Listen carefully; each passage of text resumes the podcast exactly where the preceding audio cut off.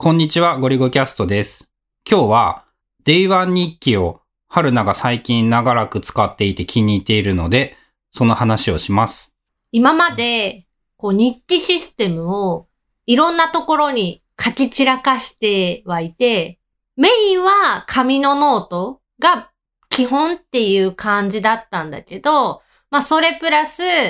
タスクまで取ったログが Evernote に送ってあったり、一時期は Dynalist でこうアウトライナー上に箇条書きで日記をつけたり、 Scrapbox でもちょっとやってみたりとかいろいろこうやってたんだけど、Day1 は子供のその成長記録みたいな感じで、一日一枚子供の写真を入れて、なんかイベントがあったりとか子供がこんなことしてたみたいなことだけを Day1 に入れて、まあ、ジャーナルっていうので、こういろんなカテゴリーの日記をこう複数作れるっていう機能が Day1 にはあるから、そこに子供の名前を入れて、例えばなんか二人目ができたら、二人目の名前でもう一つ別の日記帳を作って、そこにまた生まれた時から一日ずつの写真とか入れてったら面白いかなっていうのを思ってずっと使ってたんだけど、なんか改めて使ってたら、自分の日々の日記もこの Day1 でいいんじゃないかって思い始めて。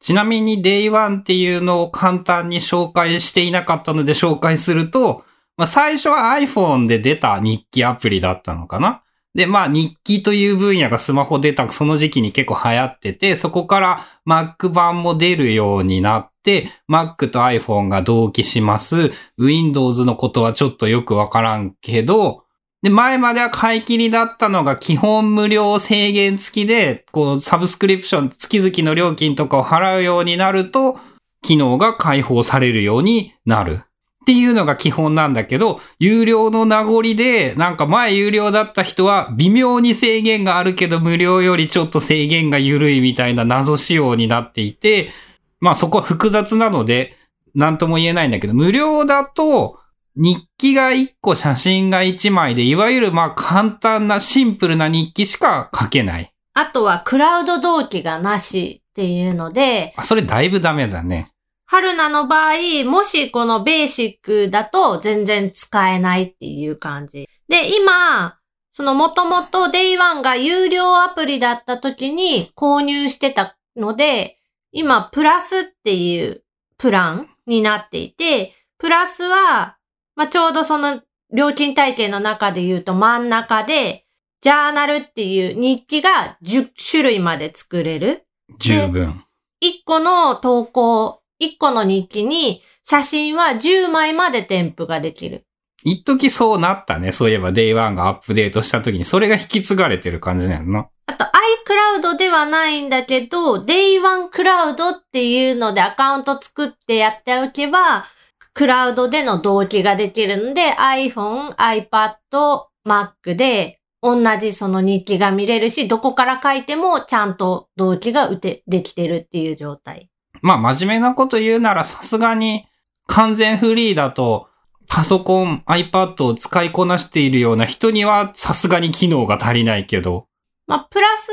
あれば十分な人多いんじゃないかなっていうのは思っていて、ただ、プレミアムっていう、まあ今、年3800円のサブスクリプションプランで、プレミアムにすると、さっき言ってた日記のそのジャーナルっていうのが無制限に作れます。写真のアップロード容量も無制限だし、あとは、その動画が添付できたり、マークアップっていうか手書きのメモとかも Apple Pencil でそのアプリ内で書けるみたいな、そういう機能がプレミアムにはあって、無茶なことを言えば動画置き場にできると言えなくもない。まあ多分実用上あまり便利だとは思わんだけど、まあ悩ましいね。そんで、えー、説明が長くなってしまったんですが、良かったことを簡単に言うと何？子供のその記録として良かった？基本的に Day1 っていうの昔からそうなんだけど、見た目がすごく綺麗で、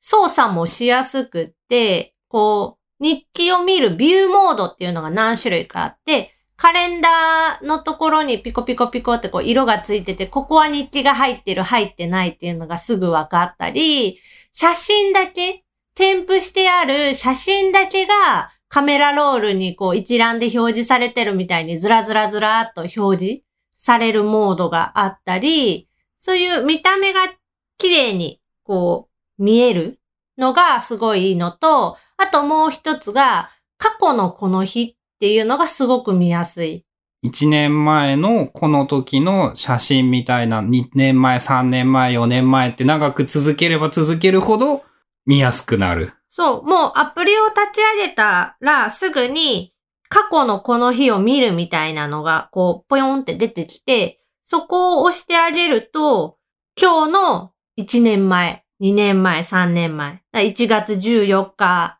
2019年の1月14日、2018年の1月14日っていう、そういうのが日記が入ってる分だけ全部一覧で出てくる。地味ながらさ、そこをそのまま編集して1年前の今日の写真も追加みたいなのは簡単にできるの？なんか今から使おうと思い立って、でも過去のものも可能な範囲では日記を入れていきたいんだけどっていうのを、なんかちょっとずつ昔も一緒に入れていけば埋まるかなって思ったんだけど。あ、それに関しては、Day1 すごく賢くって、新しくその日記を作成するっていう時に、まあ、プラスマークとかで作った後、写真を添付するっていうので、写真を選ぶと、その日付に撮った写真がカメラロールの中にもし入ってる場合は、それだけがピックアップされて出てくる。あ、じゃあ過去の写真もついでには結構簡単にできる。簡単に入れれると思う。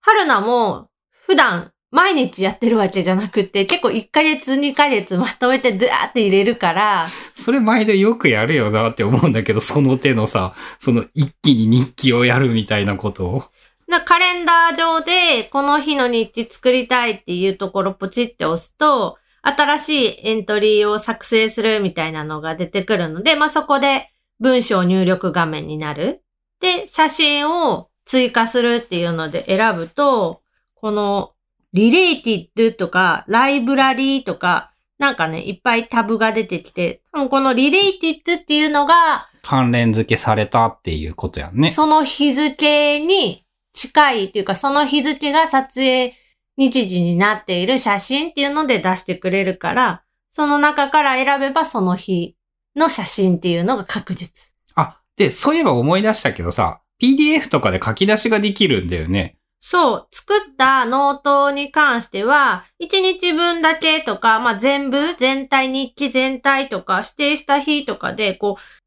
書き出しすることができて、PDF とかで書き出しができるので、例えばなんかそれを、こう、ノートアプリに持って行ったりしても割とありなんかなっていう、その1年単位とかで。グッドノーツ5に1年分の2019年日記を PDF として保存しておく。と、後から落書きができたり、まあそっちはそっちで日記帳みたいな見やすさになるかなとか、ちょっと思ったりして、それなら自分の普段の日記もこの Day1 の中に入れていってもありなんじゃないかなって迷ってるところ。まあ確かさ、Day1 ってもともとは1日1個だけの写真をこう日記として一番、この日一番の写真を残しておきましょうみたいなコンセプトで Day1 っていう名前だったと思うんだけど、気がつけばなんか多機能な普通の日記アプリになり、サブスクになりで、まあいろいろ変わってはいるんだけど、見た目が良くって使いやすいという意味ではやっぱ結構すごいのかな？振り返りが、その何にもしなくってもアプリの機能でやってくれるからすごく便利だなっていうのは思う。と、過去の写真のその日付選んでくれるだけでも超地味だけどそういうことちゃんとやってくれるの結構ないからいいよね。まあ無料でとりあえず試す分には試せるので、iPhone でしか日記書かないっていう人だったらもう無料でもいいんじゃないかっていう気もするよね。Mac で見たい、iPad で見たいとかなければ無料でもありなんじゃないかなって思います。意外とね、こう写真をなんか一部こう複数枚貼りたいとかは結構あったりはするよ。それを1個しか選ばないが元々の Day1 のコンセプトだから、もうそんでいいんだよって。初心に戻って、そうそうそうそうそう。試してみる。っていうか、むしろそっちの方がいいんじゃないかぐらいに思うよ。まあ確かにね、たくさん貼れるとどうしてもいっぱい貼りすぎちゃうから、基本は貼るのも1枚にはするようにしてる。ただ、どうしてもこれとこれとこれと絞れんっていう時だけなんか2、3枚貼ったりはするかな。という感じで、Day1 っていう日記アプリ、まあめっちゃ歴史あるやつなんだけど、そんなんも試してみたら良さそうだったよっていうお話でした。試したわけではないですね。使っていてっていう話ですね。